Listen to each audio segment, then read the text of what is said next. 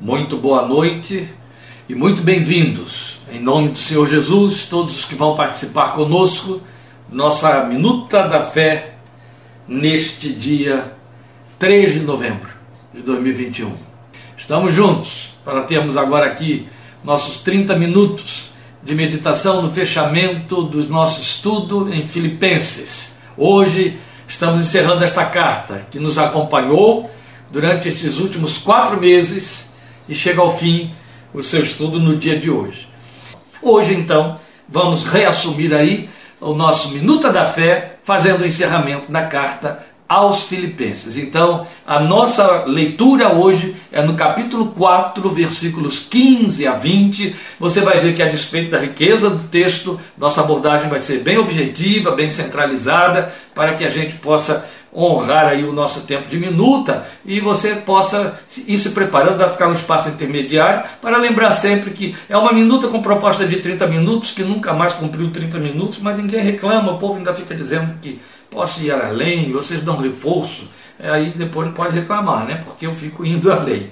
Mas nós vamos hoje fazer a leitura aqui, capítulo 4 de Filipenses, 15 a 20, e encerrando nossa caminhada por Filipenses. Meu texto na nova versão internacional diz: Como vocês sabem, Filipenses, dos seus primeiros dias no Evangelho, quando parti da Macedônia, nenhuma igreja partilhou comigo no que se refere a dar e receber, exceto vocês. Pois estando eu em Tessalônica, vocês me mandaram ajuda não apenas uma vez, mas duas, quando tive necessidade. Não que eu esteja procurando ofertas, mas o que pode ser creditado na conta de vocês. Recebi tudo e o que tenho é mais que suficiente. Estou amplamente suprido agora que recebi de Epafrodito os donativos que vocês enviaram são uma oferta de aroma suave, um sacrifício aceitável e agradável a Deus. E o meu Deus suprirá todas as necessidades de vocês, de acordo com as suas gloriosas riquezas em Cristo Jesus. A nosso Deus e Pai, seja a glória para todos sempre. Amém. Logo em seguida você tem saudações finais nos três últimos versículos, mas são saudações finais. Nosso texto para abordagem encerra aqui no versículo 20. Vejam, meus irmãos, nós temos aqui uma palavra de agradecimento no encerramento da carta do apóstolo, mas que é plena de doutrina. Tanto foi para os filipenses quanto é para nós e para todas as gerações de crentes até que Jesus volte. Mas entrando num terreno muito sagrado. É verdade que você percebe desde o início da carta a alegria do apóstolo, e essa alegria tem muito a ver com o fato dele ter percebido a participação, o empenho, a preocupação e as devolutivas dos crentes de Filipos a despeito da crise que a igreja estava tendo de forma interna. E então, essa devolutiva, essa participação deles e a devolutiva deles ao ministério do apóstolo, através dos donativos, ofertas, ajuda, que são os três títulos que ele dá, que eu ainda vou repassar, ela recebem uma resposta da parte do apóstolo, elas, que criam um fundo doutrinário neste terreno que é muito sagrado, o terreno do doar, do dar, do investir no reino de Deus. Ao mesmo tempo que é muito sagrado, é muito profanado. Se existe uma área em que a igreja evangélica, e eu não quero perder meu tempo falando sobre isso, eu quero apenas fechar esse, esse, esse comentário aqui, abrir esse comentário aqui, porque senão eu vou pecar por omissão, e eu não quero isso. Mas veja, se existe uma área em que a igreja evangélica, na nossa geração, tem servido de escândalo e, e tem é, é, angariado descrédito diante dos olhos do mundo, seja a mídia, sejam praticantes de outras religiões ou os ateus, é a área financeira. Os escândalos que vieram em efeito cascata desde os Estados Unidos se infiltraram, embalados aí na teologia da prosperidade dentro do Brasil, de forma que, lamentável, deplorável, vergonhosamente, um número não, sem, não, não pequeno de cristãos, de crentes, se acostumaram com essa coisa velhaca e vexatória. A questão de manipular com os crentes, de vender produtos na igreja, de, é, é, é, de usar o espaço de mídia para angariar dinheiro. e enriquecer a olhos vistos e depois arranjar desculpas quando pressionado, seja pelo fisco, seja por observadores, a, a, mídia investigativa, arranjar desculpas as mais esfarrapadas possíveis, as mais vergonhosas, caiu em lugar comum. E trouxe como, é, é, como efeito negativo o reforço negativo sobre aqueles que pecavam continuamente nessa área. Porque na área do contribuir, do se envolver financeiramente com o reino de Deus, há muito pecado, há muita omissão. E a omissão nesta área é pecado, e é encarada como pecado, e não tem desculpa diante de Deus.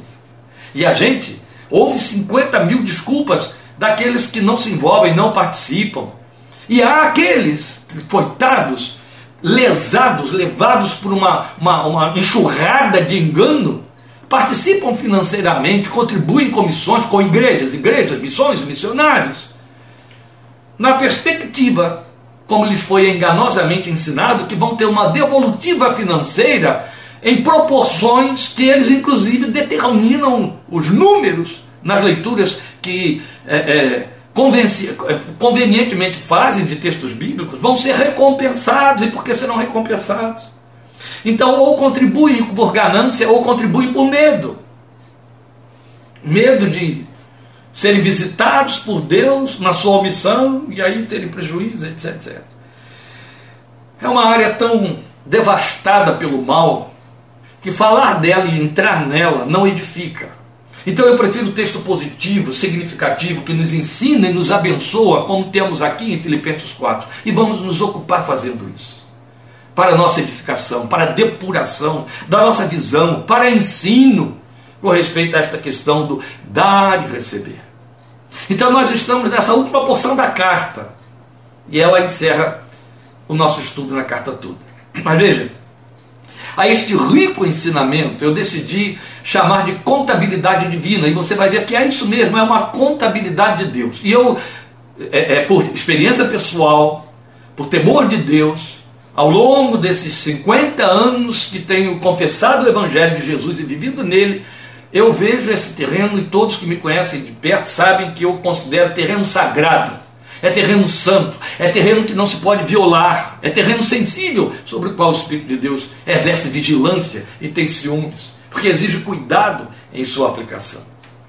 Especialmente porque, quando se faz na questão financeira na obra de Deus, é, o critério trabalhista, o critério é, é, é, salarial, os pecados se tornam de um escândalo sem precedente.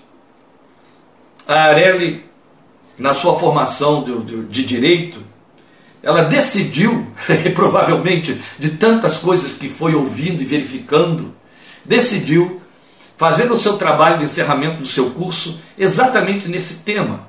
A questão das falências, das falhas, dos fracassos das instituições evangélicas quanto a seus obreiros, pastores, missionários e outros, por quem elas se responsabilizaram e que abandonaram, entregaram a deriva a partir do momento em que acharam que podiam fazer deles descartes, sem considerar o envolvimento, o sacrifício, a confiança, o empenho, o tempo dado. E igrejas via de regra, instituições com muito dinheiro ocioso.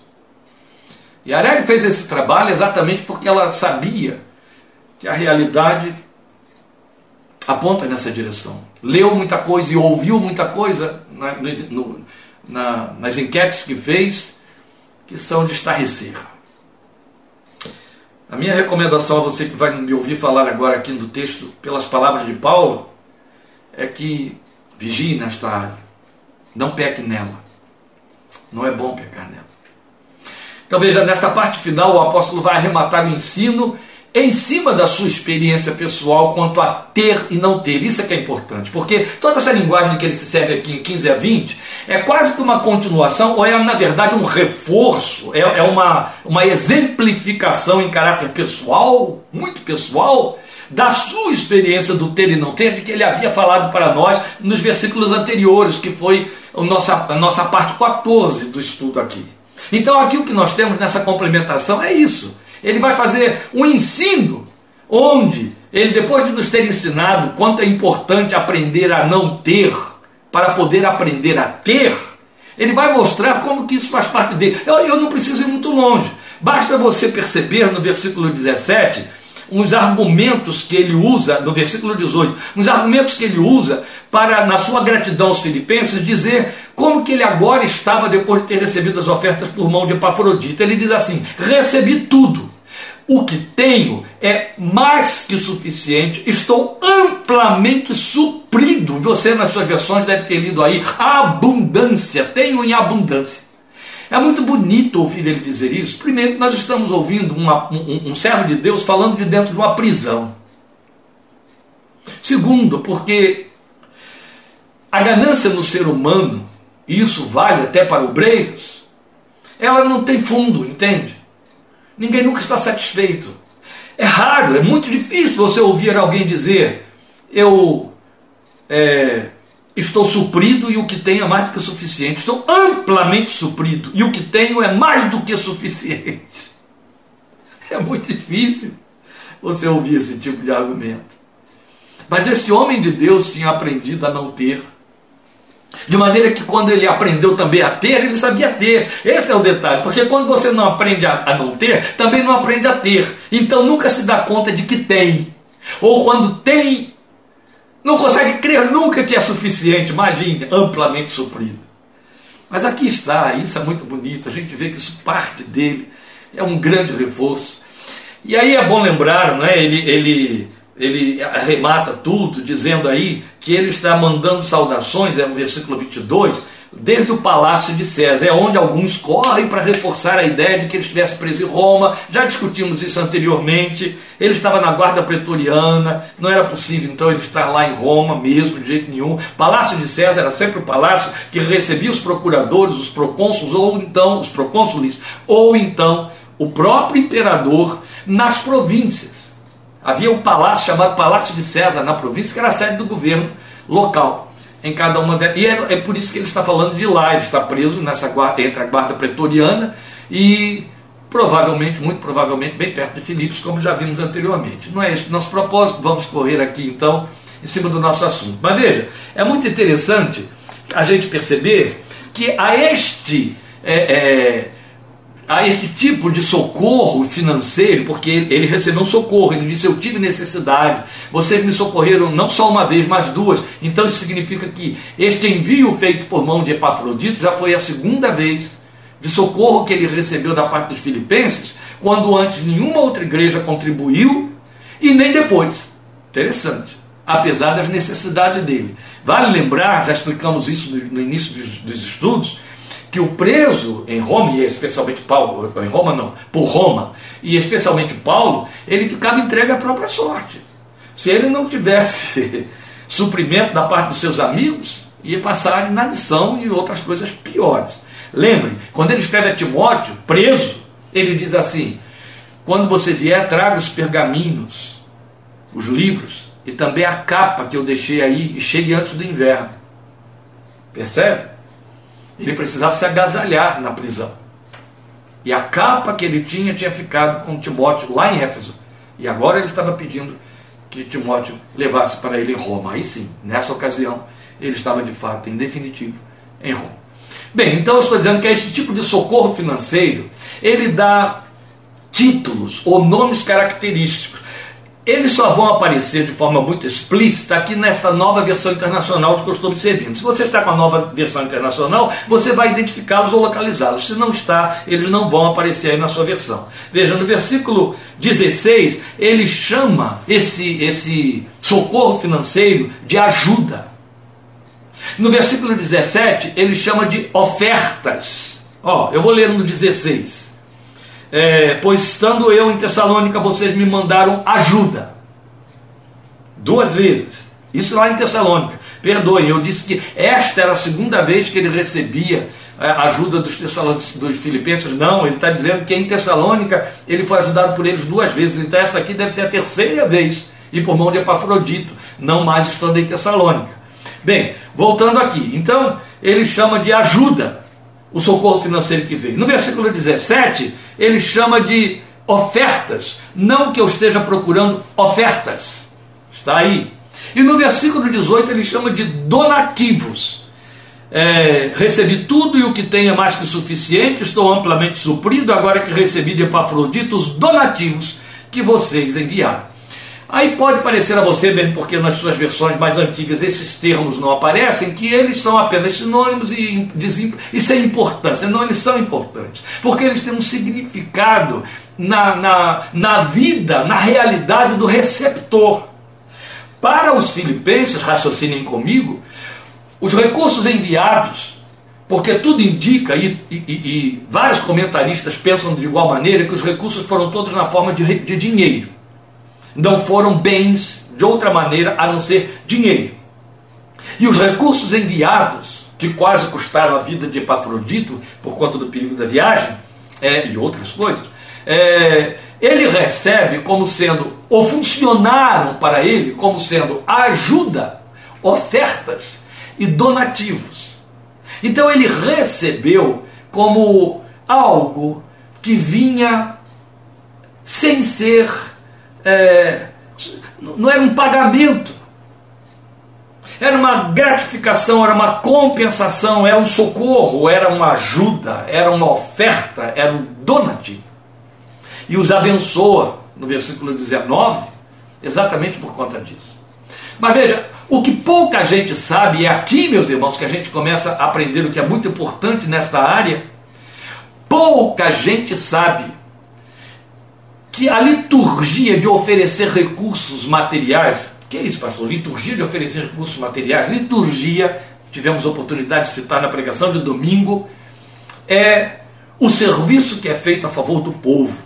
Então, tudo aquilo que você faz no terreno espiritual se chama liturgia. Mesmo quando você está fazendo é, para Deus, porque caiu em lugar comum entender-se ou generalizar-se todo serviço espiritual, todo processional como liturgia, isso acontece nos atos de culto, mas uma prestação de serviço, um socorro, uma visita, uma oração, um cântico, uma mensagem escrita, cantada, pregada, falada, tudo é liturgia, é serviço a favor do povo. Ensino, liturgia, entende? Tudo é liturgia. Ofertar, liturgia. Por isso que nós estamos chamando de liturgia o oferecer recursos materiais. O que estamos dizendo é o que pouca gente sabe, mesmo lendo o que acabamos de ler aqui no versículo 15, é que essa liturgia cumpre um binômio.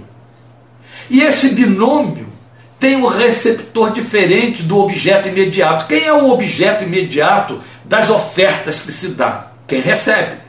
O missionário, o obreiro, o irmão, o amigo, o parente, o vizinho, o necessitado ou o não necessitado, mas aquele a quem você quer honrar ou a quem deve honrar. Vale lembrar que dentro das leis espirituais de Deus, dentro das leis doutrinárias nesta área, nós encontramos a palavra de Deus determinando que é necessário, é importante que você compartilhe bens materiais com aquele que lhe comparte bens espirituais. Então, que você devolva com bens materiais aquilo que você recebe como porção espiritual.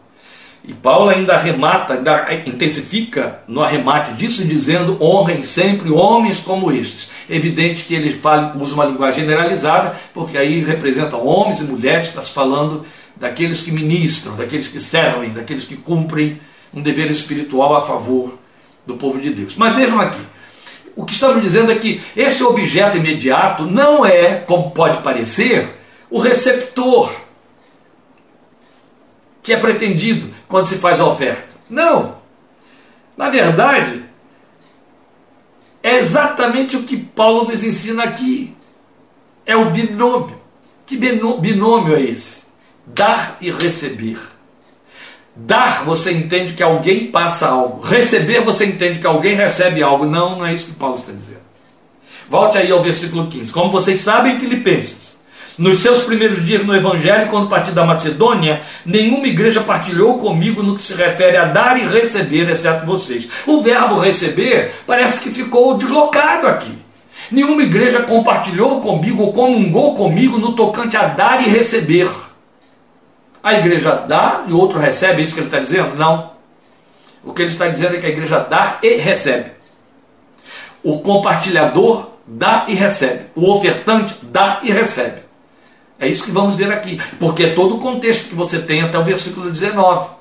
Então, na verdade, nós vamos é, é, é, aprender que o ofertar envolve dar e receber e envolve também a natureza, uma natureza própria dele, do ofertar ou dela, da oferta. O que, é que ele quer dizer com dar e receber? O que ele quer nos dizer é que quem dá recursos é, é, para o serviço espiritual na obra de Deus, pensa que só um verbo está em uso aqui, como eu disse, seria o verbo dar, que é do doador. Não. O binômio diz respeito ao doador, e o binômio é pertinente. Então o apóstolo deixa claro que o doador dá e recebe. Então ele usa uma linguagem de cunho muito espiritual, mas que ao mesmo tempo, aí eu estou falando da linguagem original de que ele se serviu, ela é própria de transação comercial. É por isso que eu chamei de contabilidade divina, porque ele usa de uma linguagem contábil que você só vai encontrar, só vai entender na leitura do texto em grego. As nossas versões é, é, suavizaram a aplicação, mesmo porque isso ficaria muito longo, suavizaram a aplicação, mas quando os crentes de Filipos leram na, na língua que lhes era própria e comum, eles entenderam que Paulo estava falando uma linguagem de contabilidade, como se fosse algo assim do tipo saldo, é, déficit, superávit, e por aí, entendeu? Fazer balanço.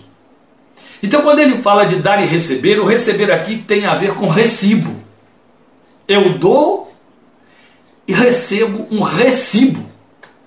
Por isso que ele usou a linguagem dar e receber. Então tem a ver com o doador e não com quem recebe. Entendeu? O que recebe devolve um recibo. Só que o que nós vamos aprender aqui é que quem dá o recibo não é o homem, o objeto imediato, que é o alvo da oferta entregue. É Deus. É isso que ele diz para nós. Então o doador tem um recibo da parte de Deus que prova ao fim de tudo que quem esteve recebendo a doação foi Deus e não o objeto a quem ela foi entregue. Por isso que esse é um terreno sagrado do qual vilões se aproveitaram muito, porque o terreno, a linguagem é muito santa e eles deturparam para enriquecer ilicitamente.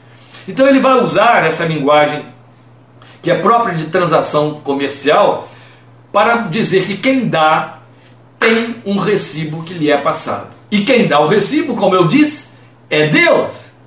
O verdadeiro recebe, recebedor. Porque se é ele que dá o recibo, quem recebeu foi ele.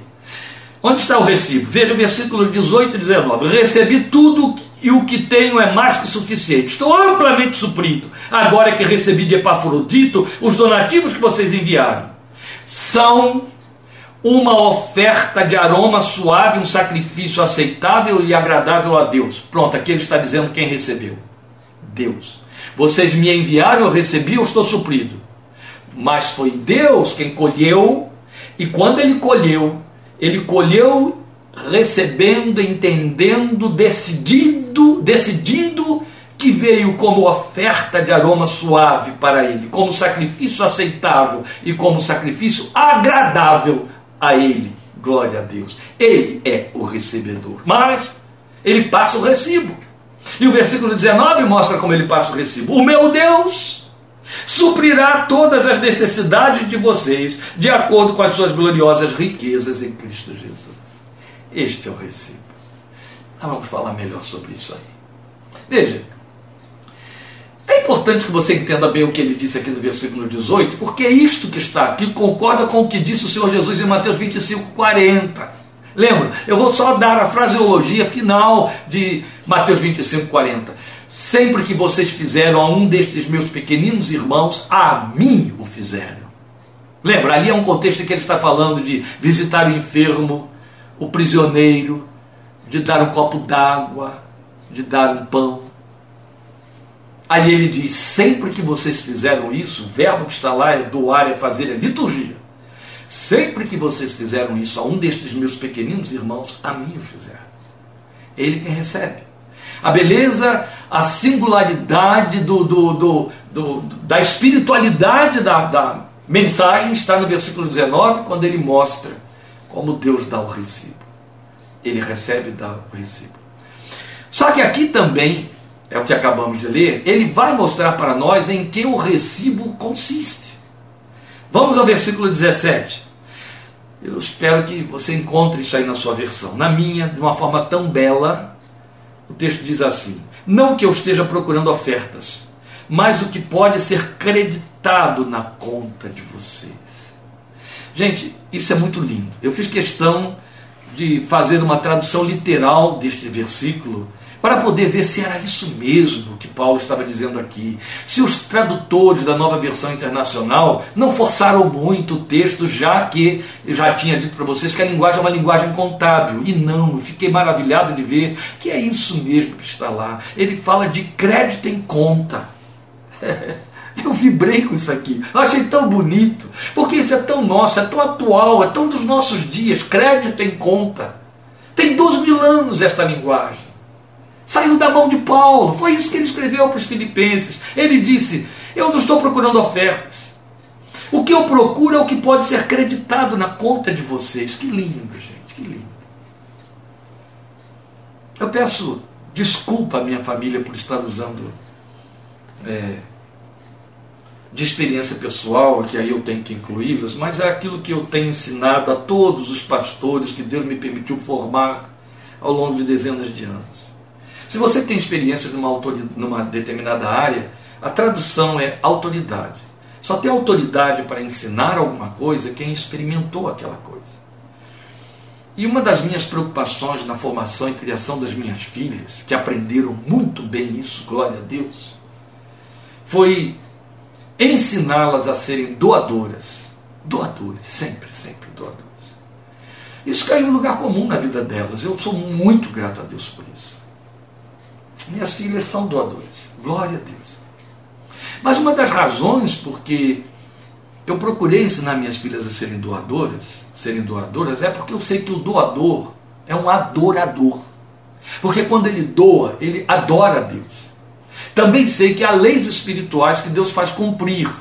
Não estou endossando os pilantras que vão para o púlpito dizendo, dá, porque você vai estar dando para Deus, ele vai retribuir. Não, jamais faria uma coisa tão vil com minhas filhas porque não creio nisso. Mas eu sei que Deus se compromete com o doador. Paulo prova isso aqui para nós. Então eu sei que para minhas filhas serem abençoadas na sua vida secular, na sua vida temporal, elas precisavam, precisariam ser abençoadoras de forma temporal e secular de outras vidas. Então procurei ensinar isso a elas. Elas não só aprenderam, quanto puderam provar e podem dar testemunho à vontade de que é assim que funciona. É assim que Deus faz. Ele trabalha desse jeito. São leis espirituais sagradas para Deus, porque envolvem honra. Tem a ver com honra. Quando você abençoa uma vida, você está honrando aquela vida. Mas ela tem uma engrenagem de comprometimentos de que Paulo fala aqui que eu não posso deixar passar batido de jeito nenhum. Veja que coisa linda. Primeira coisa que ele diz para nós no versículo 17 é que a doação estabelece um crédito na conta do doador. Gente, pare em cima do versículo 17, que isso é muito lindo. Eu não estou procurando ofertas, mas o que pode ser creditado na conta de vocês. Em outras palavras, por isso usei o exemplo das minhas filhas. Quando eu quis ensiná-las a serem doadoras, era para que elas pudessem ter uma conta na qual Deus pusesse crédito. Meu Deus, ele nunca deixou de fazer isso. Eu sou muito grato a Deus, grato, profundamente grato. Eu o cultuo e o adoro, porque eu vejo a maneira como ele conduz a vida das minhas filhas, que não tem um chamado missionário no âmbito do pai que não tem um chamado missiológico no âmbito do Pai, ministerial no âmbito do Pai. Então era para entender que elas teriam de viver exclusivamente do fruto do trabalho do suor do seu rosto. Para isso foram formadas e para isso estão no, no, no campo de trabalho.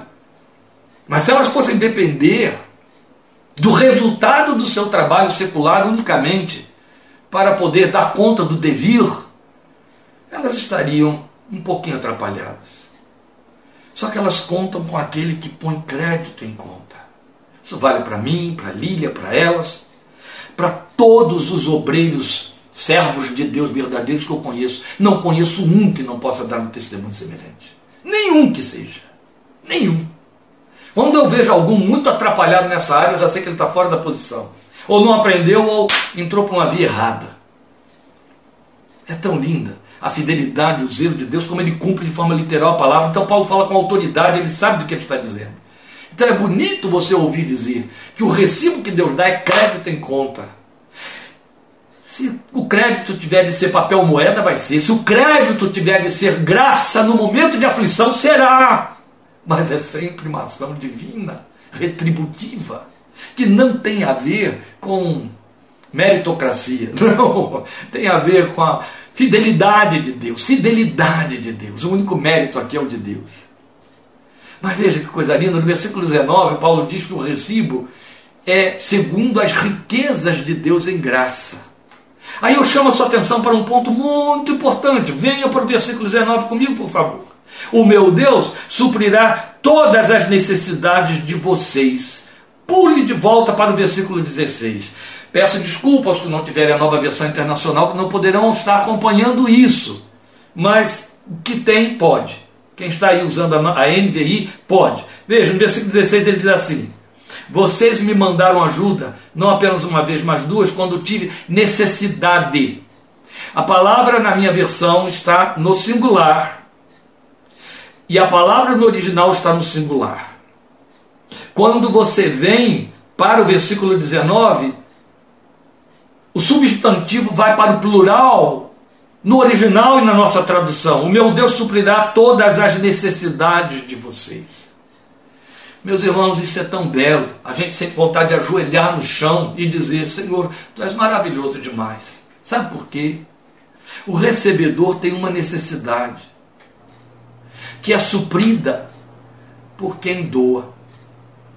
Mas quando Deus vai dar o recibo ao doador, ele assume suprir as necessidades do doador. Vai para o plural, plural, entende? O recebedor recebe no singular, o doador recebe no plural. Aleluia. É bonito, não é? O recebedor tem uma necessidade, o doador, Deus vai compensá-lo em cima das suas necessidades. É no plural, é coisa de Deus, ele é assim mesmo. É assim que ele faz. Nosso Deus é plural, por isso que é três pessoas em um. tão bonito, né? Tão gostoso, tão verdadeiro, tão verdadeiro. Grava isso, aprenda isso, creia nisso. Porque nessa questão, meus queridos, de dar e receber, ou é fé ou não é fé. A Bíblia já diz que não provém de fé é pecado. Quer, quer ver uma área em que o pecado é, é, ronda perto, como Deus disse para Caim? Dinheiro, do ofertar. Se eu não tenho fé, é melhor não dar nada. Porque a Bíblia diz que o que não provém de fé é pecado. Se eu não doar com fé, por fé, eu não estou adorando, eu não estou cultuando, não estou fazendo nada. E eu fiz toda essa introdução, onde eu disse: não vou entrar por aí para poder não tirar de vocês o direito da edificação necessária, entrando para uma área que está tão suja. Mas é importante que você volte ao início, você que chegou depois do que eu comecei, para não parecer a você, porque é justamente em cima disso que está aqui que os pilantras trabalham, que eu estou endossando essa coisa suja, que essa corja de gente que tem por aí, com o nome de pastores e apóstolos, sugando dinheiro de pessoas incautas faz usando a Bíblia. Paulo diz que eles mercadejam a palavra de Deus. São anátemas. Não tenha piedade, nem misericórdia, nem medo de considerar aquilo que a palavra de Deus manda que você declare para que você não faça conluio com essa gente. São anátemas. Veja, mas o ofertar, por sua vez, tem uma natureza própria. Há uma natureza do ofertar. Essa natureza ela pode ser dividida em características funcionais e características espirituais. Nós vamos a ela. Então, o que desponta como, e é para mim também, uma beleza ímpar, é ele mostrar como a liturgia da doação dos filipenses constitui uma dinâmica de características muito elevadas, muito altas, porque consiste na verdadeira feição do contribuir segundo o padrão de Deus, e não dos homens ou das instituições. Ou seja, Nós vamos ver agora que o nosso serviço de dar e receber, ele deve ter como caracterização, primeiramente isso, as características funcionais. Quais são elas? Veja, versículo 16 ensina para nós. Eu tenho de doar de maneira que a minha doação atenda à necessidade. Eu vou dizer quais são as três características e depois eu explico. A primeira delas, eu disse que são características funcionais, a minha oferta tende a atender à necessidade. Segundo, ela tem que ser mais que suficiente. Terceiro, ela tem que suprir com abundância. Então é evidente que se a necessidade é maior do que eu posso suprir, eu tenho que criar um fundo, me juntar a outras pessoas mas eu tenho que dar uma oferta objetiva, racional. Lembra Romanos 12, 2? Vosso culto racional, sacrifício agradável a Deus. Tem que ser racional, de maneira que não seja esmola. O que é esmola? Esmola é uma moeda que você passa, eu não estou falando da espécie, pode ser uma nota, que é um valor que você dá ou porque está lhe sobrando, ou porque não significa nada para você, ou não vai te é, é, diminuir em nada. Então você dá uma moeda num semáforo de um real, quando passa por um mendigo na rua, você bota lá na latinha dele uma notinha de dois reais. Aquela moeda está sobrando, aquela moeda está te atrapalhando, aquela moeda é um valor tão irrisório que, por outro lado, você apenas ouviu um pedido e atendeu um pedido. Então aqui não há suprir necessidade ou atender necessidade. Quando falamos do reino de Deus, do reino de Deus é diferente. A minha doação tem que ter comprometimento, tem que ter objetividade. Então eu tenho que estar consciente de que ela precisa atender uma necessidade. Logo, é importante que se eu não sei qual é a necessidade, eu esteja aberto para que o Espírito de Deus me convença disso. Se eu não sei qual é a necessidade, eu tenho de crer que se estou sendo movido por Deus a suprir a necessidade, é porque existe uma necessidade, que é um ponto muito importante nessa área. Por isso que eu digo que ela é muito espiritual, é um terreno muito espiritual que é o fato de que às vezes o recebedor nem tem noção da razão porque está recebendo aquele bem ou aquele recurso. Dias depois ele descobre, porque Deus se antecipou, ele viu lá na frente. E certamente homens e mulheres de Deus que têm temor de Deus e têm sensibilidade ao Espírito de Deus se acautelam e aguardam.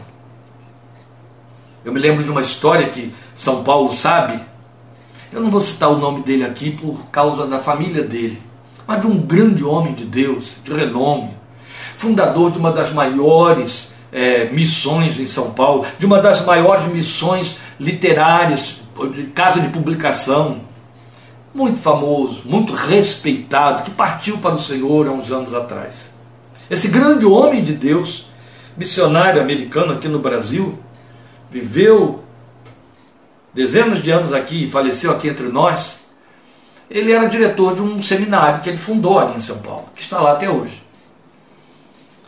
E ele recebia ofertas de mantenedores que, que sustentavam o seu ministério, como acontece comigo, como acontece com todos os outros. São pessoas que acreditam no chamado daquela, daquele servo de Deus e então devolvem alguma coisa, investem naquele ministério para que ele flua, aconteça, para que o servo de Deus tenha como se suprir e continuar fazendo a obra. Pois bem, e tenha dignidade. E aí, já estou há 45 minutos falando, né? Aí, numa certa ocasião, como eu disse, ele recebia manutenção em moedas fortes, ele recebia em dólar, ele recebia em euro. Numa certa ocasião, ele descobriu, quando estava saindo de casa para ir para o seminário onde era diretor, e ele costumava chegar muito antes, muito cedo, e gastar um tempo em oração, ele foi ver a sua conta e viu que alguém fez um depósito muito alto na conta. Eu lembro o valor, gente, mas não vou declinar aqui não. O valor era muito alto. Ele chegou para sua esposa e disse: Fulana, alguém depositou tanto na nossa conta e nós não precisamos desse dinheiro. Eu vou orar para saber o Senhor o que, que vem por aí, o que, que ele precisa que eu faça com esse dinheiro. Porque nós não precisamos desse dinheiro. E foi para o seminário, chegou muito mais cedo. Quando ele chegou, ele viu que a sala de oração estava acesa e um aluno, um senhor, porque é, os alunos desse seminário, o seminário funciona à noite, trabalham durante o dia, estudam à noite, um senhor, um aluno, estava lá sozinho, naquela casa de, de profetas, ele estava lá sozinho em oração. Chegou mais cedo para orar, estava orando. Só que ele estava orando aquela oração falada, aquela oração que quem estiver por perto ouve. O pastor passou direto, não entrou na sala, deixou o irmãozinho lá orando, mas quando passa pelo corredor, escuta. Ele dizia: Senhor, o senhor sabe. Ou esse dinheiro chega a Deus, ou eu vou perder tal tal situação. Eu não vou entrar em detalhes, mas a coisa era tremenda. E eu preciso. Eu estou aqui te pedindo socorro. Que o Senhor me socorra. Eu preciso de milagre. E aí ele entra para a sala dele. Quando ele entra, aquela oração bate no ouvido dele e diz: Deus, eu tenho a resposta para essa oração. Acabei de falar com minha mulher que não precisamos e o que eu teria de saber o que fazer com esse dinheiro. O senhor sabe que o que eu ia fazer aqui agora era orar para saber o que, que o senhor pretende ao me dar esse dinheiro. Eu não preciso mais orar a Deus. O Senhor me trouxe aqui mais cedo para ouvir essa oração. Esperou o irmãozinho lá acabar de orar, voltou e disse: Meu irmão, eu ouvi a sua oração e foi Deus quem ouviu. Aí contou esses detalhes todos. Sua oração já foi respondida. Meus queridos, eu já vi isso acontecer de outras maneiras, não uma nem duas vezes. Para vocês terem ideia de quantas vezes eu não tenho conta. Eu não estou me referindo a mim em particular. Eu não tenho conta das vezes tantas em que eu vi milagres desta área acontecer. Mas eu não tenho conta das vezes tantas em que eu vi milagres desta área acontecer na vida de homens e mulheres de Deus verdadeiros, especialmente Dorcas. De tal maneira que eu me acostumei. E me acostumei de tal maneira que um dia tive que orar e conversar com Lília a respeito, para orarmos a respeito das meninas, dizendo: Senhor, não deixes que elas fiquem mal acostumadas.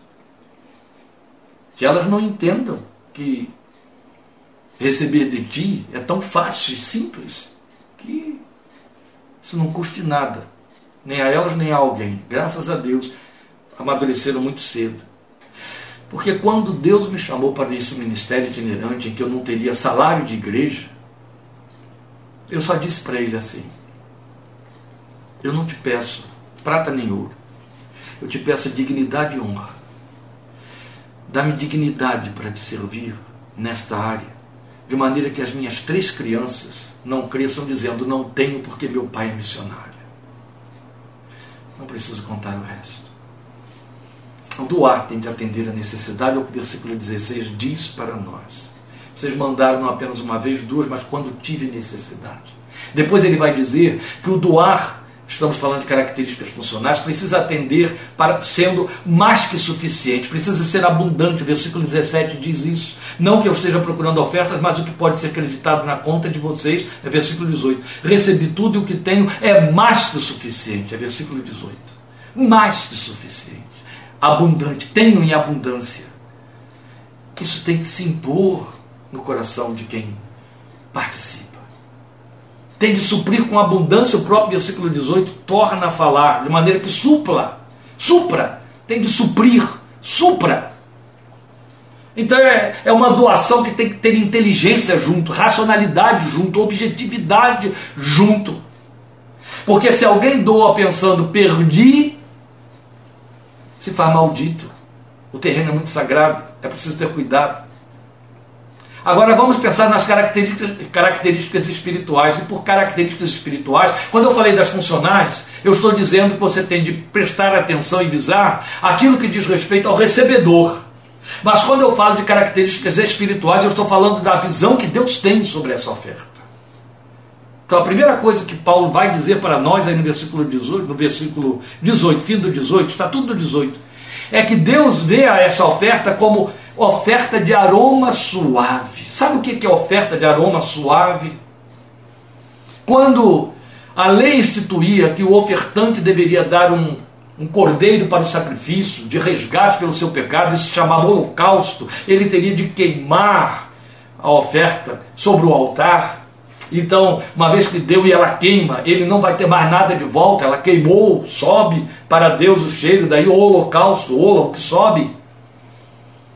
Aí, ele poderia, o sacerdote faria isso, em cima daquele cheiro de churrasco de carne queimada, jogar um unguento de especiarias preciosas, que faziam com que aquele cheiro de carne queimada se transformasse em aroma agradável, perfumado, que subia no meio da fumaça. E eles entendiam, porque Deus foi quem determinou assim, que Deus aspirava aquele aroma e se agradava da oferta. A libação sobre o sacrifício significa que não há, o, o, ofertante não está vendo a oferta como uma perda. Ah, eu doei o cordeiro e ele foi queimado, se destruiu lá pelo fogo, foi destruído. Deus disse: não, crie uma outra imagem de cima disso aí. Jogue uma libação sobre o seu incêndio, para que seja agradável, tenha um aroma agradável a mim, tenha o seu cheiro. Nós somos o bom cheiro de Cristo a sua oferta tem que ser, tem que ter seu bom cheiro, aroma agradável a Deus. Tem que ter algo seu nela, entende? Porque isso corrobora entrega, é uma pincelada de prazer e de honra para quem recebe. Tem que haver honra em quem recebe, honra em quem recebe. Quem recebe precisa se sentir honrado. Eu lembro de um pastor estar comigo num hotel, entrando, onde fomos fazer uma verificação ali para possível encontro devocional em alguma época, e esbarramos com alguns crentes que estavam reunidos naquele lugar. Inadvertidamente, uma pessoa saiu lá do grupo que me reconheceu e disse, em altos brados, no meio do salão, no meio de toda aquela gente, mais os visitantes do hotel: Pastor, Pastor Kleber, Recebeu lá aquela oferta de 50 reais que eu botei na sua conta? No meio de todo mundo. Eu agradeci, etc. Todo mundo olhou. Fui embora. Mas quando cheguei em minha casa, o pastor que estava comigo não perdoou. E disse: Quem é aquela louca? Não é louca. É uma irmã muito querida, muito amada, mas foi infeliz naquele momento. Porque ele viu que, que ela fez. Ainda que não tenha sido mal intencionado, foi inadvertido. Não, não trouxe honra, não trouxe dignidade. E ele se sentiu machucado, ofendido com aquilo que ele viu acontecer comigo. Um outro exemplo de uma, algo dado sem honra. E aí eu estou falando de esmola. Estávamos eu e Ana Maria, que está ali, ó, Ana Maria Bellini, no portão de uma casa e um, um homem, ainda jovem, não muito jovem, mas ainda jovem, vestido com roupas que já estavam sujas e com todas as características de um pedinte, ele bateu na porta, tocou a campainha, nós estávamos do lado de fora, para pedir comida. E aí, a dona da casa de lá de, de trás perguntou: Pois não, a senhora tem um prato de comida que possa me dar? Só um minuto. E desapareceu. Daqui a pouco ela voltou. Realmente com uma cuia de plástico, de tapué, lotada de comida. Cheia de comida colocada ali. Trouxe, o homem estava com as mãos vazias, assim, ó, era um pedinte. Colocou na mão dele. E eu lembro que eu e Ana Maria ficamos olhando para aquele homem com aquele prato, aquele, aquela cuia de comida na mão, e olhava para nós e olhava para a cuia, e a pessoa desapareceu. Já fiz a minha parte, né? Ele olhava para a cuia de comida e olhava para nós, e eu vi que aquele mendigo sentiu o vilipêndio de um ser humano tratado como um cão. Ele simplesmente não sabia como fazer para comer aquela comida. E ele estava com fome. E eu vi se afastar para um canto e essa imagem ficou na minha mente para sempre. Aquele homem foi comer com a mão. Quando você der e o espírito for de esmoler, não dê, não dê, porque o terreno vai ser profanado. Não faça sua oferta ter aroma de podre. Ela precisa ter um aroma suave, agradável a Deus. Ela tem de investir de dignidade aquele que recebe. Entende? Investir de dignidade.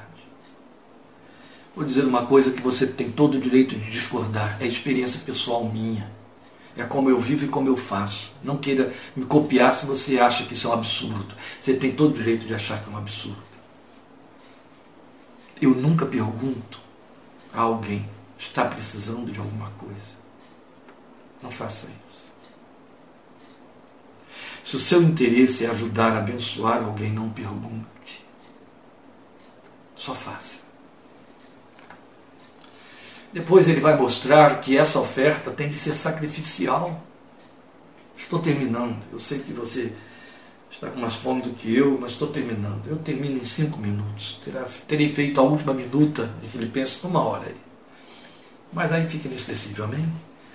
Ele diz que tem de ser, e Deus recebe como sacrifício, mas um sacrifício aceitável e agradável. Sabe o que, que significa sacrifício aceitável e agradável? Primeiro, somos estabelecidos como sacerdócio real para oferecermos a Deus sacrifícios espirituais agradáveis.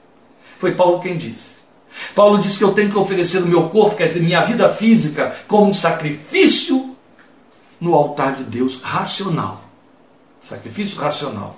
Essa palavra não está perdida no Novo Testamento, ela está totalmente ligada à nossa liturgia de dar e receber. Depois nós somos chamados a oferecermos a Deus sacrifícios com a nossa vida que tem a ver com nossa oração, nossa forma de nos envolver, porque o sacrifício que nos diz respeito é renunciar. A Bíblia mostra isso. Então somos sacerdócio real para sacrificar, tanto quanto os correm do Velho Testamento. Sacerdotes, sacrificadores, correm. Pois bem, quando eu dou como sacrifício, sacrifício não é uma retórica, sacrifício é uma realidade. Sacrifício é uma definição espiritual. A minha oferta não tem de ser como uma esmola, ela tem de me custar algo. Eu gosto de usar um exemplo muito característico, porque eu aprendi já há muitos anos e que várias pessoas estão cunhando também, porque é muito nobre.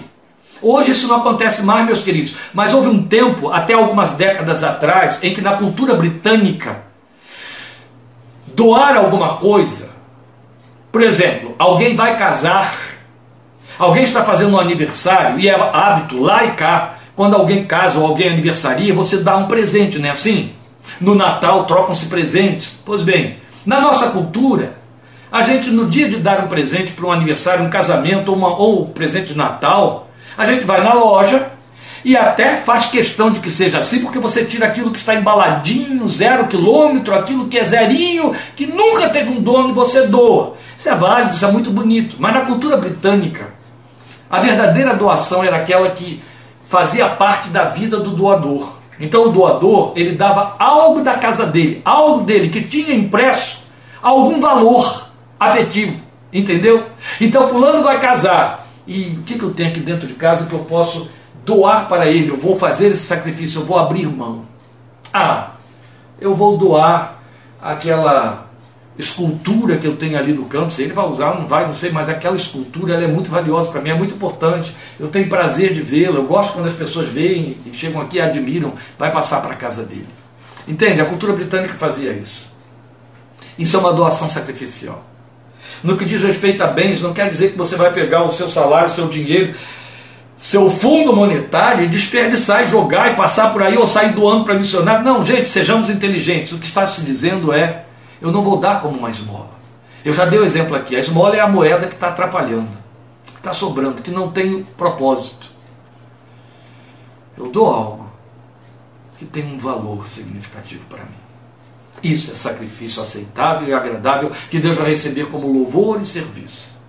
E a última coisa, ele frisa aí no finalzinho, é que é sacrifício aceitável e agradável a Deus. Eu preciso ter consciência, foi com que começamos tudo isso aqui, e daí eu testado Mateus 25, 40, que o meu ofertar é para Deus. Apenas uso um veículo que tem uma razão que Deus me trouxe como oportunidade para que eu possa manifestar a Ele a minha liturgia do doar. Então eu dou sabendo que eu estou dando para Deus. Mateus 25, 40 vai se cumprir.